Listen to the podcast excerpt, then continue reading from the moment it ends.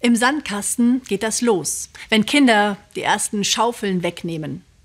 Dann hören sie von Erwachsenen, sag schön Entschuldigung und richtig die Hand geben.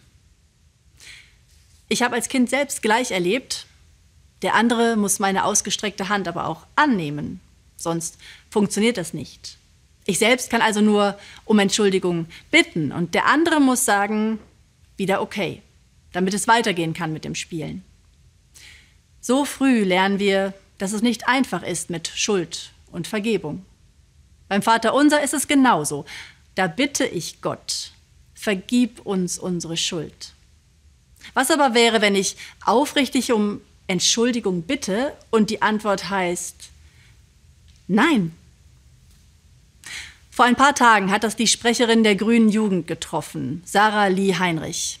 Alte Posts aus Teenie-Zeiten wurden rausgesucht. Ganz gezielt, nicht zufällig. Keine Frage, was sie damals mit 13 geschrieben hat, gehört sich nicht. Das weiß sie. Dafür bittet sie um Entschuldigung. Und dann? Das, was wir vom Sandkasten an gelernt haben, funktioniert nicht mehr. Die Ankläger wollen ihr die Entschuldigung nicht gewähren. Tausend im Netz spielen Gericht, aber ohne Verteidigung. Nur eins steht sofort fest. Die Strafe. Und die heißt, weg mit der Sünderin. Bereuen gilt nichts, Besserung egal, Hauptsache weg. So geht Cancel Culture, Auslöschkultur. Zur ursprünglichen Idee dahinter passt das aber gar nicht mehr, die war anders.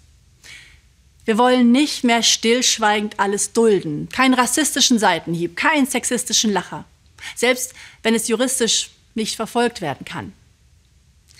Das ist gut so, aber Ursprünglich ging es um eine Gesellschaft, in der man nicht diskriminiert, die lebenswerter wird. Nur jetzt ist aus dem Hör auf damit ein simples Weg mit denen geworden. Man will nicht die Sünde, sondern den Sünder canceln. Wollen wir das so? Echt? Klar haben Opfer das Recht sich nicht zu versöhnen, die Entschuldigung nicht anzunehmen.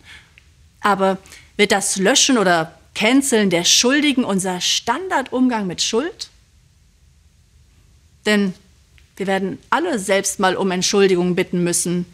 Wahrscheinlich. Nein, sicher. In Sachen Schuld und Vergebung brauchen wir dringend eine andere Kultur als bloße Cancel Culture. Dringend andere Geschichten. So eine wie diese hier aus der Bibel. Ein junger Mann lässt Haus und Hof im Stich, besteht auf sein Erbe und verprasst alles. Irgendwann ist er ganz unten und geht zurück, reumütig. Sein Vater spürt, was los ist und nimmt ihn in den Arm. Einfach so? Nein, es geht beim verlorenen Sohn nicht darum, so zu tun, als wäre nichts gewesen, sondern darum, dass man Menschen nicht zerstört. Dass Vergebung nach Einsicht und Reue eine ernsthafte Option bleiben muss. Vergib uns unsere Schuld. So beginnt die Bitte im Vater unser, aber der Satz geht weiter. Wie auch wir vergeben unseren Schuldigern. Beides müssen wir erinnern, schleunigst. Wie das funktioniert mit Es tut mir leid, entschuldige bitte.